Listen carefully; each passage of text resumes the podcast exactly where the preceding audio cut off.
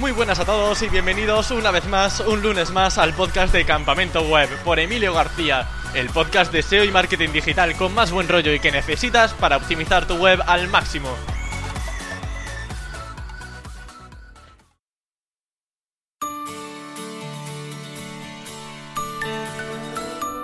PC Componentes es la tienda de informática, electrónica y telefonía líder en España, y en lo que a SEO respecta han alcanzado enormes logros como estar top 1 para la keyword Black Friday. Han salido victoriosos también de un cambio de diseño espectacular, y además, como no, logran primeras posiciones para prácticamente todas las keywords que abarcan. Hoy tengo el placer de contar con Minerva Sánchez, SEO de PC Componentes, una chica que además de profesional es majísima, y además lo voy a comprobar enseguida en cuanto empiece la entrevista. Aprender siempre de los mejores en cuanto a tiendas online es todo un lujo, así que estoy seguro de que descubriréis muchas técnicas de posicionamiento con ella. Podéis seguirla en su Twitter, arroba SEOMinerva, para no perder detalle de lo que comparte. Y ahora sí, sin más dilación, doy paso a Minerva Sánchez. Muy buenas Minerva, ¿qué tal estás?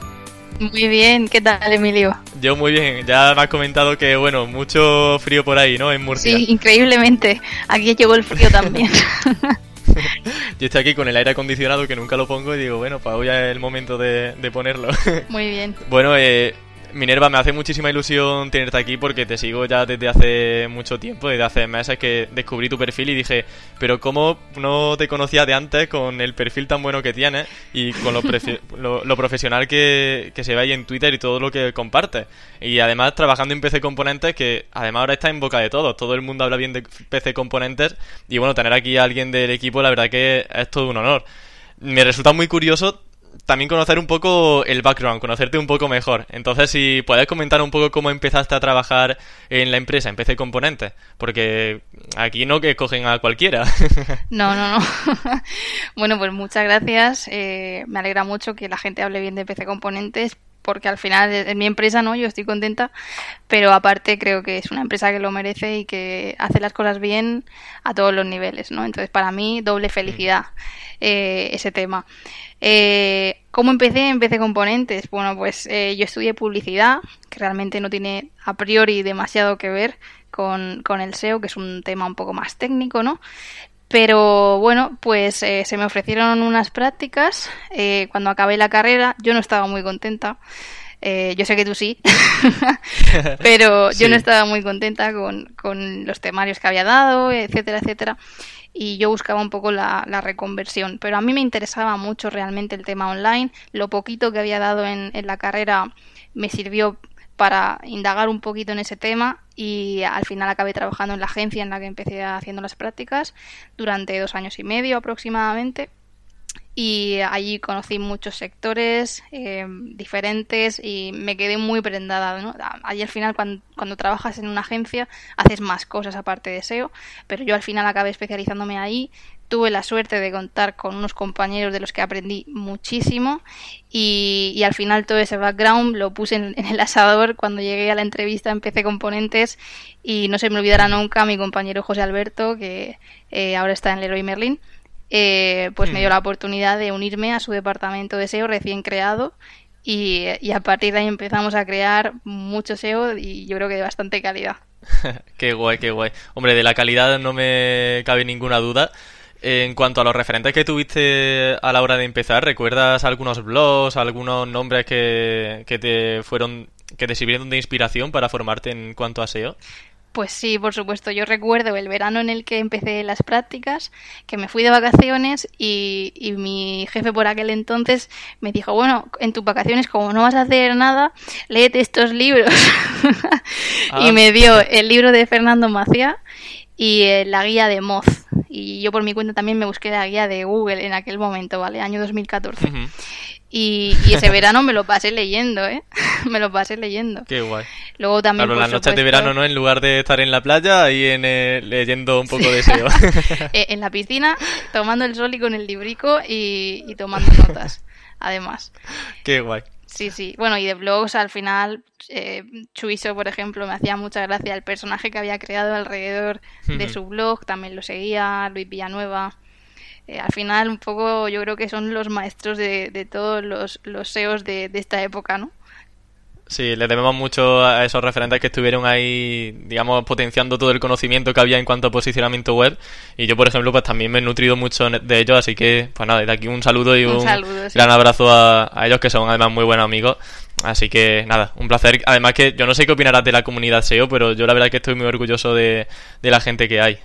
Pues sí, son gente muy generosa. al menos respiro mucho, Sí, yo respiro mucho compañerismo, todos dispuestos a ayudar. Y sí que es cierto, pues que alguno alguna vez salta así, salta la alarma y dice, madre mía, ¿qué está diciendo? Pero no pasa nada, aquí todos somos amigos. Nada, eso es normal. Y sobre todo en un, en un sector en el que hay tanta discrepancia y, y que realmente, como no hay ninguna regla escrita más que lo que va publicando Google de vez en cuando y que hay que cogerlo con pinzas, también se ha dicho, pues aquí está todo el mundo abierto a la opinión y mientras sea con respeto, oye, para mí perfecto.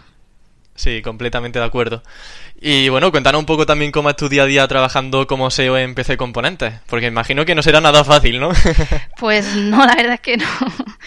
Eh, mi día a día, pues, mi día a día es un día muy ajetreado, realmente. Cuando llego, por ejemplo, pues lo que hago es abrir el correo y tengo una carpeta que se titula Fuegos. pues ya casi cuando hay algunas palabras clave que saltan, se mete todo en esa carpeta. Afortunadamente pasa poco. Eh, y eso me permite pues seguir un poco mi rutina de ver mis dashboards, por ejemplo, de KPIs. Yo tengo un dashboard genérico en el que tengo mis KPIs más, eh, pues lo típico, ¿no? Tráfico orgánico en comparativa con día anterior, semana anterior, año anterior. Eh, también tengo ahí métricas un poco de, negocio y, de macro, como podría ser pedidos, eh, ticket medio, etcétera otro dashboard aparte y cuando veo que alguna métrica eh, me dispara una alarma, pues entonces tengo dashboards específicos para cada una de esas KPIs en especial para ver qué ha ocurrido o qué está ocurriendo. Y luego, pues lo típico, ¿no? Mis herramientas de cabecera, yo miro Ser Console todos los días, eh, Google Analytics todos los días y las herramientas típicas de un SEO, ¿no? Una vez que he chequeado que todo está ok, me reúno un poquito con el equipo, inclusive ahí en, nuestro propio escritorio que tenemos, y, vemos un poco las tareas que tenemos y empezamos ya a trabajar a fondo en el proyecto que estemos. La verdad es que intentamos un poco mm, dedicar largos periodos a trabajar en un mismo proyecto porque entendemos que profundizando más en un área concreta vamos a sacar más que cambiando de tarea en tarea todo el rato, ¿no? O sea que principalmente os movéis por los datos que ha habido durante el día anterior más o menos o la comparativa que hay entre métricas entre periodos de tiempo diferentes, ¿no? Para ver si hay alguna carencia, alguna bajada en ventas, en tráfico, lo que sea.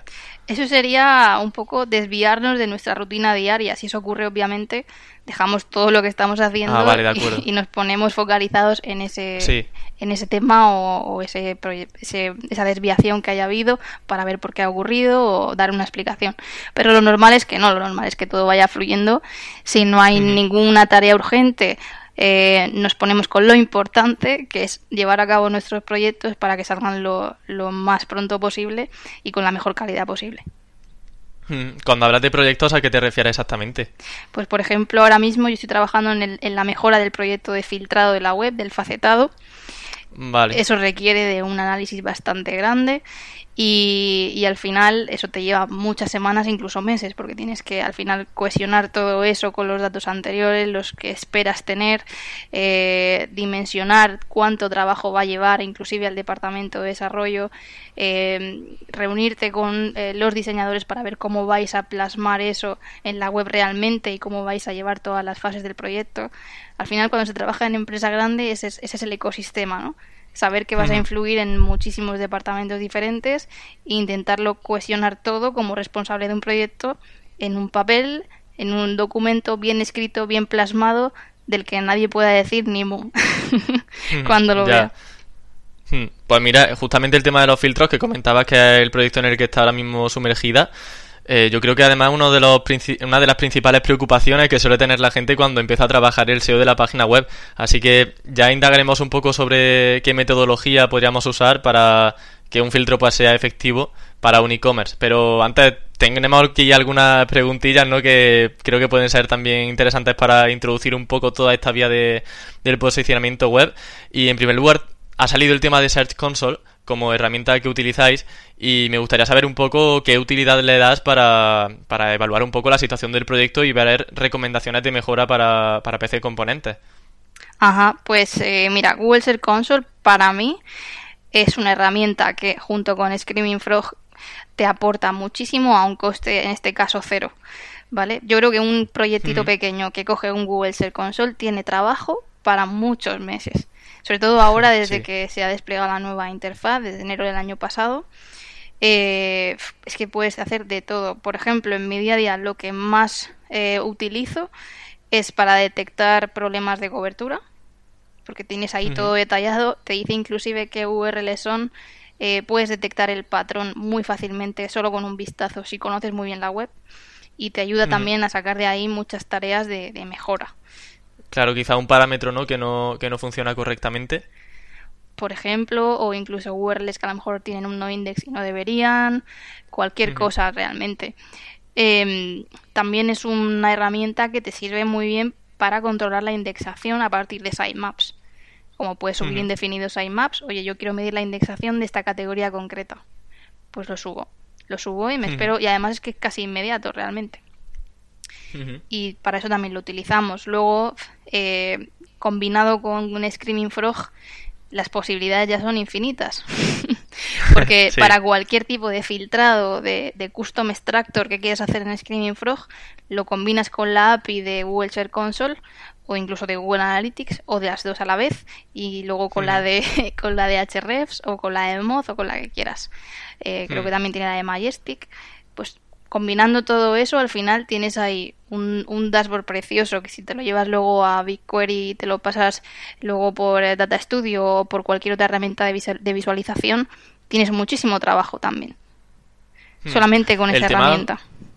Sí, el tema de la combinación de datos, de utilizar, por ejemplo, la API de, la API de eh, Search Console en Screaming Frog, es algo que ya había salido en otro, en otro podcast y, sinceramente, creo que algo muy, muy relevante, porque muchas veces nos quedamos simplemente con las opciones que nos ofrece Screaming Frog, pero es que podemos ir mucho más allá, podemos ir a, dashboards mucho más técnicos consiguiendo datos que, al fin y al cabo, es que es gratis y tampoco es tan complicado de, hacer, ¿no? Eh, combinar la parte de Screaming Frog con, con Analytics, con Search Console y la las posibilidades de conseguir muchos más datos que analizar son infinitas. Entonces, no sé, yo creo que todos los oyentes a partir de hoy deberían eh, realizar esa combinación eh, con la API de, otras herramientas como la que hemos comentado, eh, la que has comentado aquí en esta respuesta. Yo creo que ha sido genial, vamos.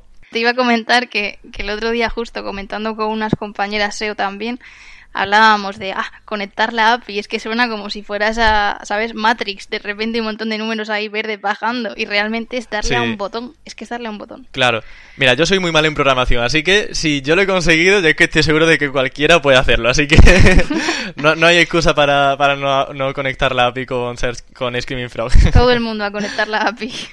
Sí. bueno, y lo que te iba a comentar simplemente era que, bueno, un dato muy llamativo es que este año fuisteis, bueno, ya el año pasado, primeros para la keyword de Black Friday. Eh, obviamente es una keyword multitudinaria que mueve un montón de dinero, que mueve muchísimas personas. Y me gustaría preguntarte un poco desde cuándo empezaste a trabajar esa landing y a qué crees que se puede deber ese éxito. A ver, yo creo que la antelación cuenta. Nosotros llevamos haciendo la campaña de Black Friday desde 2011 y desde 2013, yo creo 2014, eh, está enfatizado el SEO, que es desde que se fundó el departamento. Hmm. La landing se está reciclando año a año. Al final, esa, esa acumulación de, autoridad cuenta, porque está recibiendo enlaces año tras año, eh, señales buenas para Google año tras año, se cuida año hmm. tras año eh, que cada, cada error que se haya cometido en el pasado no se vuelva a cometer y ya son muchos años de trayectoria, es decir, que ya estamos muy rodados en esto. Y luego la estrategia, quien la haya podido quien haya podido ver la landing ha podido descifrar la estrategia que es contenido capaz de abarcar casi cualquier intención de búsqueda relativa a Black Friday y muchísimo freshness. La landing se cambiaba todos los días de Black Friday, desde hacía 15 días, se cambiaba día a día entera. Y eh, pasaba unos estrictos test de QA de SEO con más de 30 variables a analizar, algunas automáticas. Eh, se revisaba el texto al minuto, es decir, caíamos en una posición, pues nosotros eh, intentábamos hacer lo posible para volver a recuperarla. Y, así nos mantuvimos durante un mes en la posición 1. Qué pasada, qué guay. Madre mía, trabajar es que, claro, al fin y al cabo, una empresa también que nos da tanta libertad que yo creo que es un gran acierto dar libertad a los SEOs para estar continuamente experimentando y, y abarcando, digamos, ampliando también sus conocimientos y dando pie a que puedan hacer acciones en tiempo real con la landing, vamos, yo creo que es un gran acierto y bueno, PC Componentes yo creo que desde luego hacéis un trabajo genial en cuanto a, a SEO y a la vista está que vamos, conseguir resultados fantásticos. Creo que también el tema de la marca eh, guarda relación con el tema del posicionamiento. No sé si estás de acuerdo con esto, pero yo, por ejemplo, pues eh, por lo que, lo, que te comentaba al principio de la entrevista, eh, siempre que se habla de PC en componentes se, se habla bien porque es que tenéis un montón de comentarios positivos, una comunidad muy sana. Yo, por ejemplo, pues he comprado en PC componentes, siempre me ha ido perfecto, así que, pues no sé, ¿ve alguna relación entre posicionamiento y esta marca? que Bueno, la reputación que tiene la marca. Hombre, por supuesto, yo creo que la marca es crucial. Eh, de hecho, te puedo contar que hicimos un experimento el año pasado. Eh, intentamos jugar un poco a adivinar las variables que tenía en cuenta Google para posicionar a Black en Black Friday eh, a uno u otro de los players principales que estamos ahí peleando, ¿no? Obviamente para nosotros una de las variables era enlaces, número de dominios diferentes, tiempos de carga, antigüedad de la landing y una era la búsqueda de marca asociada a la keyword Black Friday. Y te puedo asegurar que cuando se accionaba esa variable de alguna forma, veíamos resultados. Ya no solo nosotros, veíamos como otros players también lo hacían. Era el típico Por ejemplo, caso Black Friday y PC componentes. Efectivamente. O sea, si nosotros mm. accionábamos esa variable, había un cambio significativo. La marca tiene una, un valor brutal en PC componentes porque llevamos ya 12 años en el mercado. Entonces cada vez nos conoce más gente y por suerte la marca se asocia a una semántica positiva, a un, a un análisis de sentimiento positivo. Entonces eso también yo creo que sin duda tiene que estar afectando para bien, por supuesto. Recuerdo también que hicisteis un rediseño muy completo en toda la web. Yo creo que aquí quizá no tanto afecta a la reputación, pero sí que entiendo que a la experiencia de usuario eh, afecta bastante y por lo que vemos pues también a mejor porque habéis tenido un crecimiento muy interesante en cuanto a visibilidad. Y me gustaría preguntarte en primer lugar cuál fue la razón de, ese cambio. Eh, ¿Por qué decidís de un momento a otro cambiar el diseño de la página web? Pues la principal razón te podría decir que fue que PC Componentes necesitaba un cambio de imagen corporativa a nivel transversal. ¿Vale? Eh, al final ese cambio de identidad visual sí o sí tenía que venir acompañado de una nueva estética global, se cambió el logo y ese logo, por ejemplo, no se podía encajonar en la antigua versión porque estéticamente tampoco tenía demasiado sentido. Y ahora que dices lo de la experiencia de usuario, te puedo contar que en ese proceso de decisión de la web va a ser así o asá o el logo va a ser así o asá, participaron usuarios nuestros. Se hizo un evento a puerta cerrada en Madrid, se eligió a 50 clientes eh, aleatoriamente. Y ellos fueron quienes eh, plantearon algunos cambios del logo, eligieron cosas, eh, valoraron un poco cómo les parecía la nueva estética. Y ahí fue cuando se dio el paso definitivo después de un año y medio de, trabajo. O sea, para que veas hasta qué punto PC Componentes tienen en cuenta la opinión del usuario me, parece genial porque muchas veces también nos mm, quizás pecamos un poco de utilizar herramientas que al fin y al cabo nos dan simplemente datos, pero tampoco tenemos un contacto muy cercano con las personas y les decimos, oye, ven aquí y dinos qué te parece esta página web. También todo lo que se ha hablado, todo lo que nos puedan comentar los, los clientes, creo que puede ayudar mucho, no simplemente, pues mira, tenemos un 40% de rebote o la gente hace clic más aquí. O sea que, vamos, fantástico, me parece genial y qué precauciones se deben seguir cuando se hace un rediseño, porque también entiendo que la parte de cargarte los rankings, de no recibir una penalización obviamente, pero seguir de decir, madre mía, cambió todo el código, cambió quizá parte de estructura, no sé cómo se lo va a tomar Google. ¿Hubo miedo? ¿Seguiste alguna metodología, imagino que sí, previa para esto? A ver, por supuesto, o sea, em, a ver, lo que quisimos hacer básicamente fue aprovechar esta coyuntura necesaria para la evolución de la empresa para eh, llevar a cabo todas las mejoras tecnológicas que se habían detectado, pero a todos los niveles, no solo a nivel de, desarrollo para rendimientos y un diseño modular, etcétera, sino desde el departamento de SEO. Nosotros aprovechamos para optimizar todo el HTML de todas las nuevas vistas. Em, unificamos además URLs de versión móvil y desktop, que antes teníamos versiones separadas, y aprovechamos también para migrar HTTPS. Lo hicimos todo junto porque pensamos que hacer una redirección una vez eh, era mejor que hacerla en varias fases varias veces. Eh, te puedes imaginar lo risky que fue hacerlo así. Porque al final estábamos accionando todas las palancas para mirar la web, pero entendíamos que era lo, más necesario y lo más responsable a la vez, hacerlo todo a la vez, teniendo en cuenta, eh, obviamente se había testeado la web, hubo seis meses de testing, para que te hagas una idea. Wow. O sea que el miedo estaba, por supuesto que estaba, pero era más eh, como ganas ya de salir para ver qué ocurría, ¿no? Pero como habíamos hecho tanto testing, realmente estábamos tranquilos. A ver, yo no dormí esa noche. no dormí entre otras cosas porque estábamos allí. Se hizo un sábado por la noche o un viernes por la noche la migración y fue un momento también súper emotivo. Hmm. Pero obviamente sí. Eh, había que, hay que hacer muchísimas, muchísimas, muchísimas comprobaciones. El SEO tiene que meter el hocico en todo, pero desde el principio, en sistemas, en desarrollo, en maquetación, por supuesto en lo que respecta a, a SEO. y, tener muy bien dimensionado URL a URL, eh, por supuesto el matching exacto entre URLs anteriores, posteriores, documentarlo todo, cómo era el sistema de routing antes, cómo es ahora, cómo se generaban los metadatos antes, cómo se, se generan ahora, para que en algún momento, si hay que volver atrás, podamos tener toda esa documentación sin tirar de WebArchive, por ejemplo. Claro. Eh, luego llevar comprobaciones vista a vista. Nosotros hacíamos, si había 18 tipos de vistas, comprobaciones vista a vista de todos los HTMLs. Buah, Madre mía, para todas las URLs que tenía ahí. No, no para todas las URLs, sino para todas las vistas. Si había la vista de producto, la de categoría. Ah, vale, de eh, acuerdo, de acuerdo. Que eso al final aglutinaba muchísimas URLs, ¿no? Y luego a nivel de renderizado y, o sea, de obtención y procesamiento del HTML, llevar también mucho cuidado, especialmente en móvil. Aunque, aunque hace tres años el panorama ha cambiado mucho, pero ya lo teníamos muy, muy en cuenta. Qué guay. Bueno, ha salido la palabra experiencia de usuario como es inevitable. ¿Cómo crees que mide Google esta experiencia de usuario? Porque no sé si tenéis algunas variables a tener en cuenta para decir, pues mira, la experiencia de usuario de la página es correcta o es incorrecta.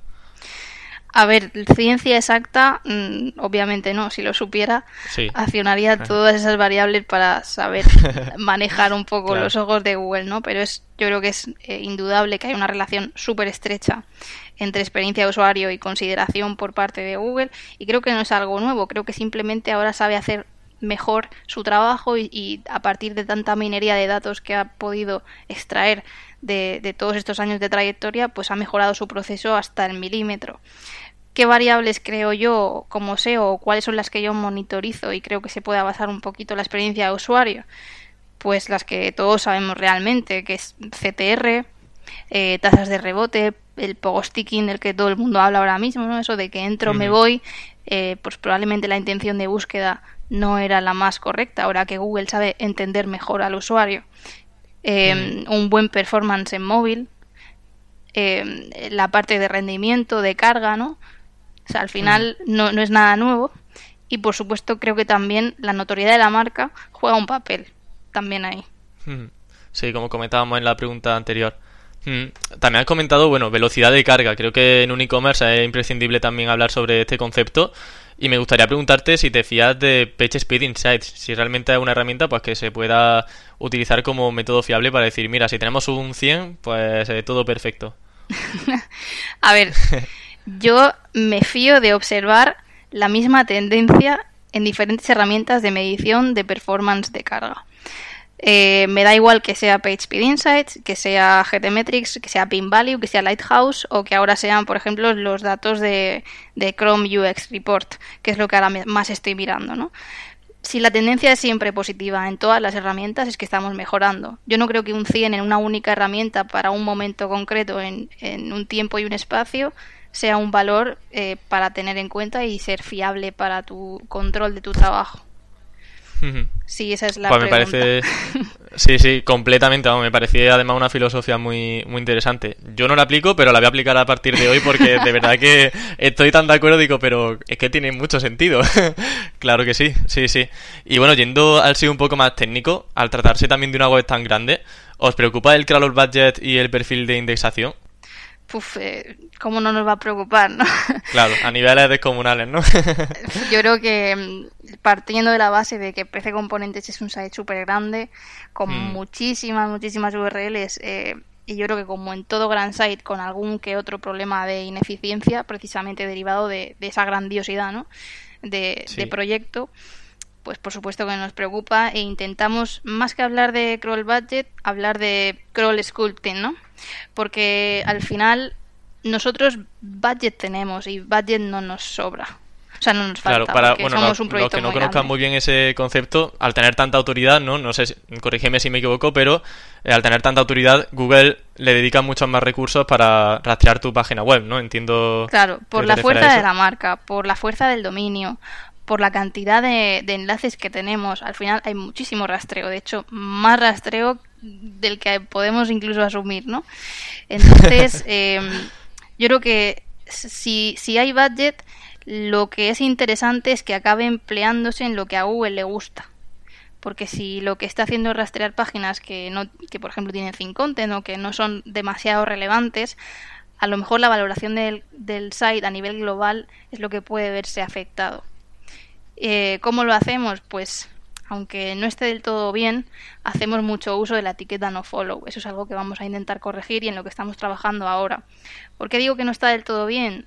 Porque aunque Google dice y, y nos anima a los grandes sites a utilizarlo, es una pérdida de, de PageRank que incluso ya está fehacientemente dicho por parte de Google, ¿no? Esa sería una de las formas. Pero no es una garantía, porque en los logs, por ejemplo, podemos ver rastreos de, de páginas no follow con referres que también son no follow, que al final pueden venir de enlaces externos o de otros sitios, pero no es una garantía máxima. La, la máxima garantía para que algo no se rastree es que no lo crees. Si no lo creas, no se va a rastrear nunca. Y eso es un poco el, el criterio de eficiencia que intentamos seguir ahora mismo. No lo crees si no va a ser relevante. Más que poner parches una y otra vez. De acuerdo. Entonces, por ejemplo, a la hora de priorizar el rastreo de Google en una URL u otra, imagino que eh, ese trabajo de priorización no sería algo necesario en una página con tanto eh, budget. Siempre es necesario, pero hay otros, hay otras vías de control. A lo mejor más que el no follow, pues eh, cárgate lo que no necesites. Por ejemplo, cuando migramos la web, hicimos una purga muy grande de URLs que no aportaban nada, porque eso es, eso es otro consejo. No redirijas lo que no aporta, mátalo directamente, mándalo a 410 por ejemplo. Em, por ejemplo, en casos de URLs que, que tienen que estar, pero no te aportan demasiado a nivel de SEO, y a lo mejor sí de usuario, ofusca el Por enlace. ejemplo, a una página mejor- de mi perfil de usuario. por ejemplo, mi perfil de usuario, pues ofusca el enlace, más que ponerle un Ujú. follow, porque es que está desperdiciando PageRank es una pérdida para siempre, porque esa página ya no va a traspasar más hacia otros niveles más profundos, por ejemplo. De acuerdo. En cuanto al perfil de indexación, eh, ya no entramos tanto en temas de rastreo, sino a qué páginas se indexan en Google para aquellos oyentes que no estén un poco familiarizados. Eh, ¿Seguía alguna recomendación? Imagino que irá un poco de la mano, ¿no? Porque si comentabas que a lo mejor páginas sin content la eliminabais directamente, no sé si el perfil de indexación irá por la misma vía.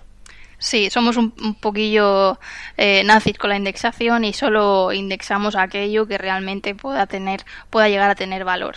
Para ponerte un poco en antecedentes, solo tienes que ver, aunque no tenga que ver el robot TXT con indexación, pero bueno, al final si no es capaz de rastrear cosas, acabará por no indexarlas. Eh, sí-. Eh, tenemos un robot TXT que eh, acaba con los, las facetas de más de tres filtros, por ejemplo.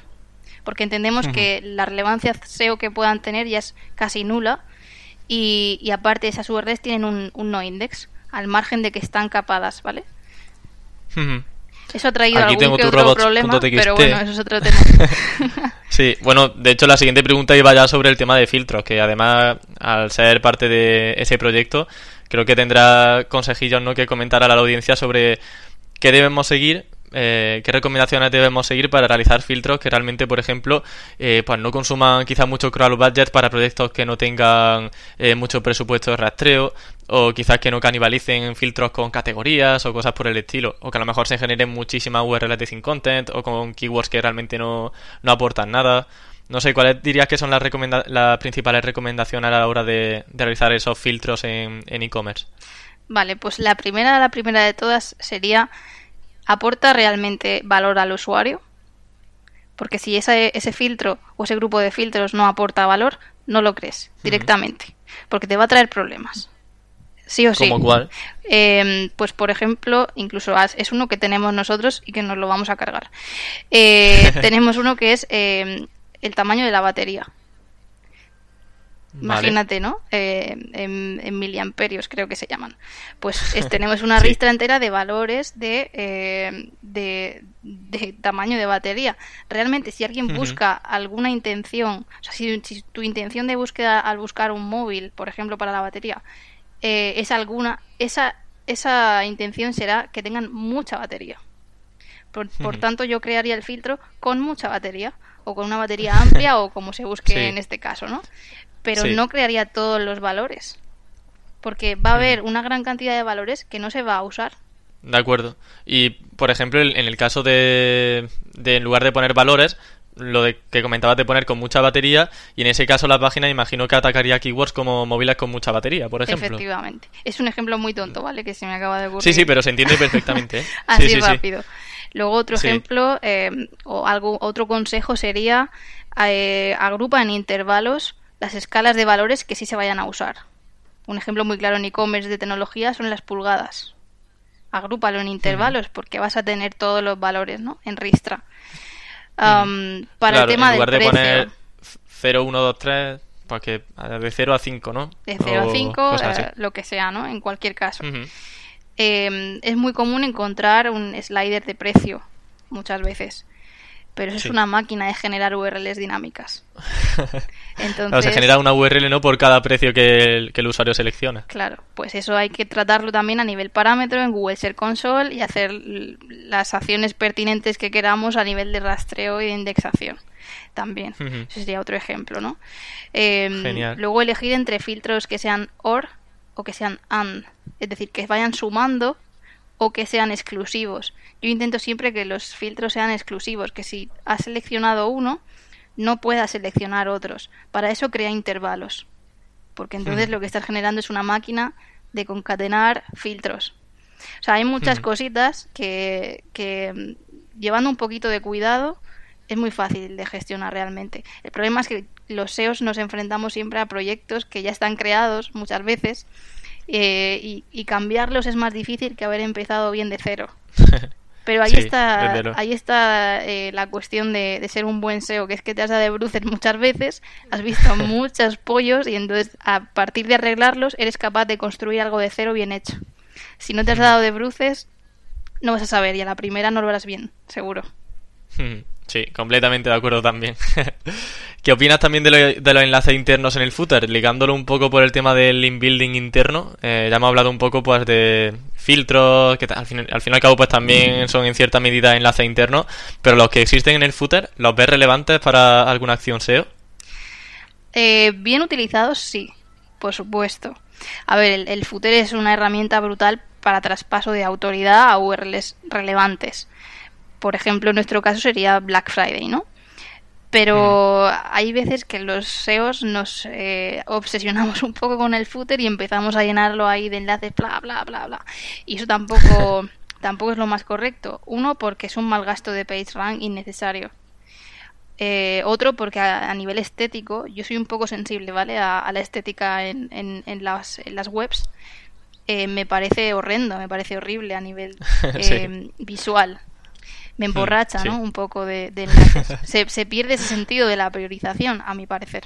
Hmm, y luego, en tercer lugar, porque creo que no es lo convencional. Cuando un usuario entra a una web, en un footer espera encontrar un contacto, un quiénes somos, un formas de pago, información un poco más ligada al mundo corporativo que al mundo SEO, aunque nosotros queramos dar relevancia a alguna campaña puntual o alguna keyword puntual a partir de poner un enlace ahí pero yo creo que teniendo herramientas como la ofuscación podemos ofuscar esos enlaces que el usuario espera encontrar como formas de pago y potenciar de forma responsable algunas páginas como Black Friday.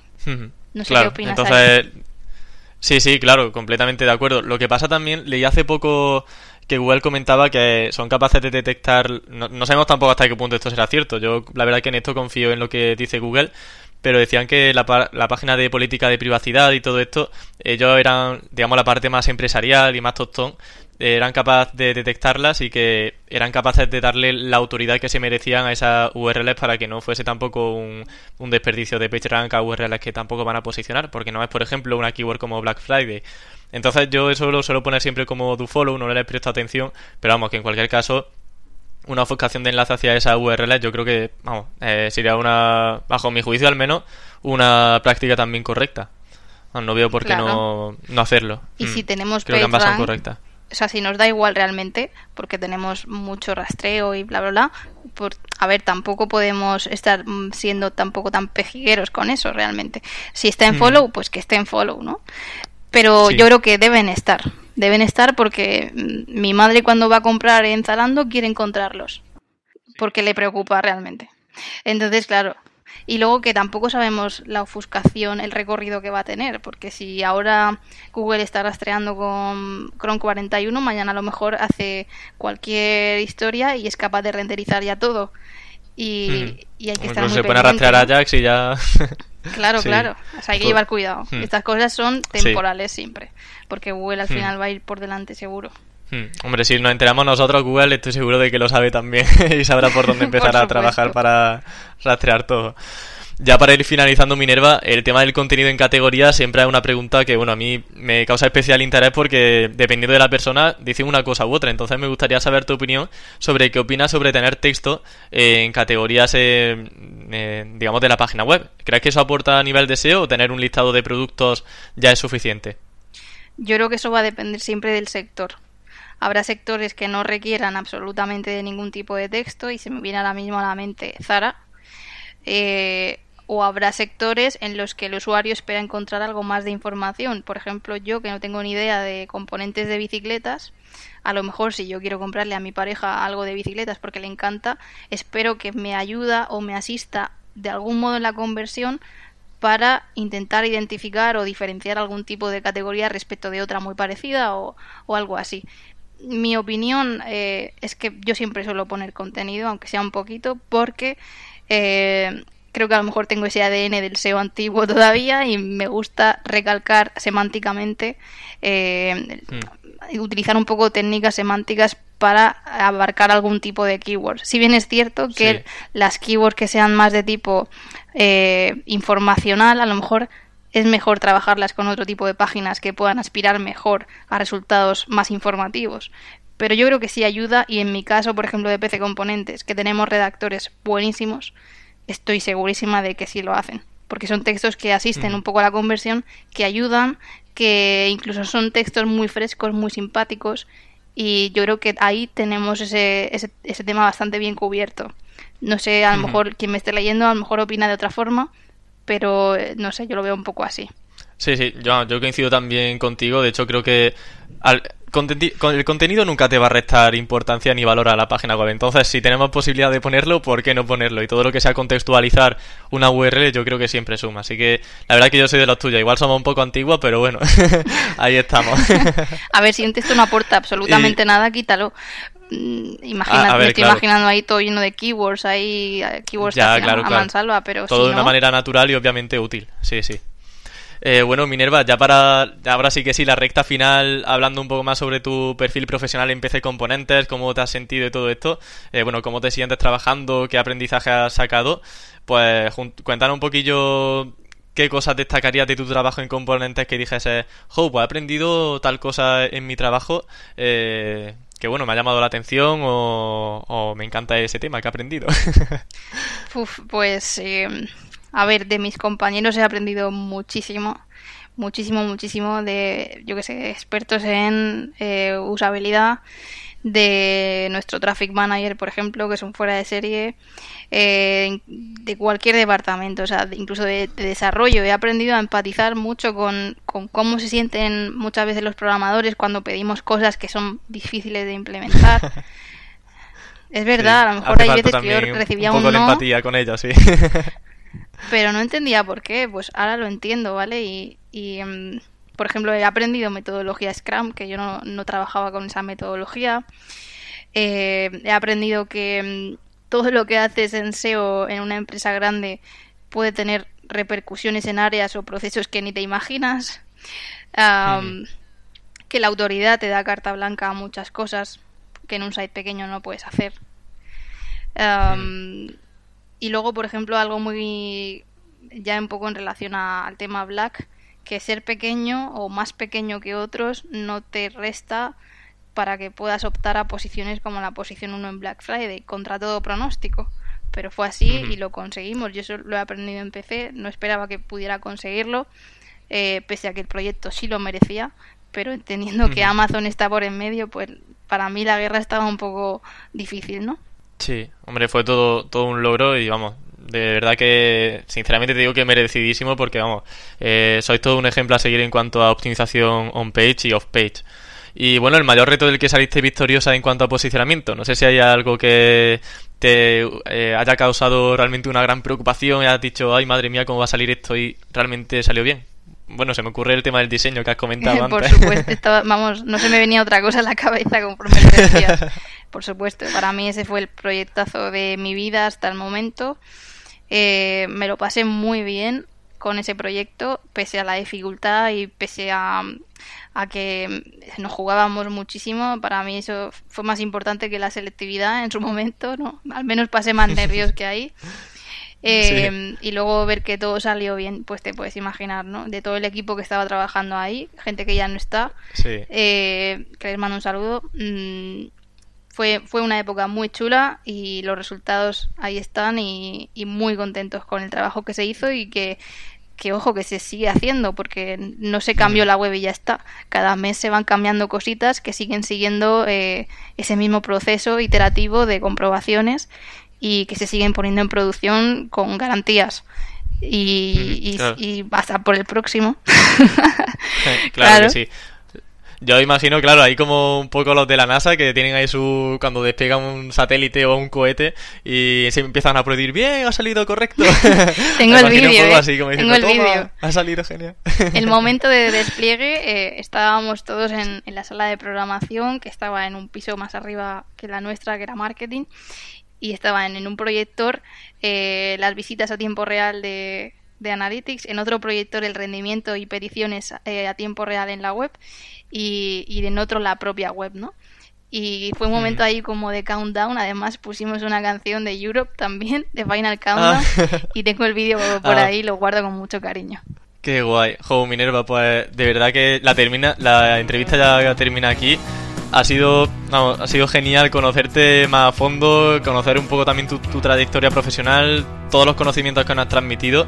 Yo la verdad que eh, estoy muy contento también porque realmente he aprendido también con la entrevista y de verdad que te agradezco muchísimo que hayas aceptado, que hayas venido y sobre todo para pues, que hayas tenido esa parte tan transparente de comentarnos un poco cuáles son esas estrategias que estoy seguro pues que a mucha gente también pues eh, gente como a mí incluso, que nos hace falta también y que al fin y al cabo aquí nos nutrimos todos de todo y es una alegría eh, que gente como tú pues, eh, pues, eso se preste a, comentar eh, sus conocimientos y su experiencia. Pues muchísimas gracias a ti por darme la oportunidad y, y un saludo a todo el mundo que ha aportado su granito de arena a que gente como tú, como yo y como mucha gente que nos escucha podamos aprender de muchas experiencias y, trucos y, herramientas y contenidos que comparten tan altruistamente. Genial, Minerva, pues muchísimas gracias. Me lo he pasado bien grande, de verdad. Muchas gracias. Yo también, sí, sí, muy bien. Chao. Adiós. Y con este buen sabor de boca nos despedimos hasta la semana que viene. Muchas gracias por estar ahí, por haber aguantado todos estos minutos de entrevista. Yo espero que hayan sido productivos, yo creo que sí, porque al menos conocimiento estoy seguro de que nos han faltado. Así que nuevamente muchas gracias Minerva por aceptar y nos vemos, eh, nos escuchamos más bien la próxima semana, el próximo lunes, con muchas ganas de aprender y muchas cosas que contar. Hasta la próxima.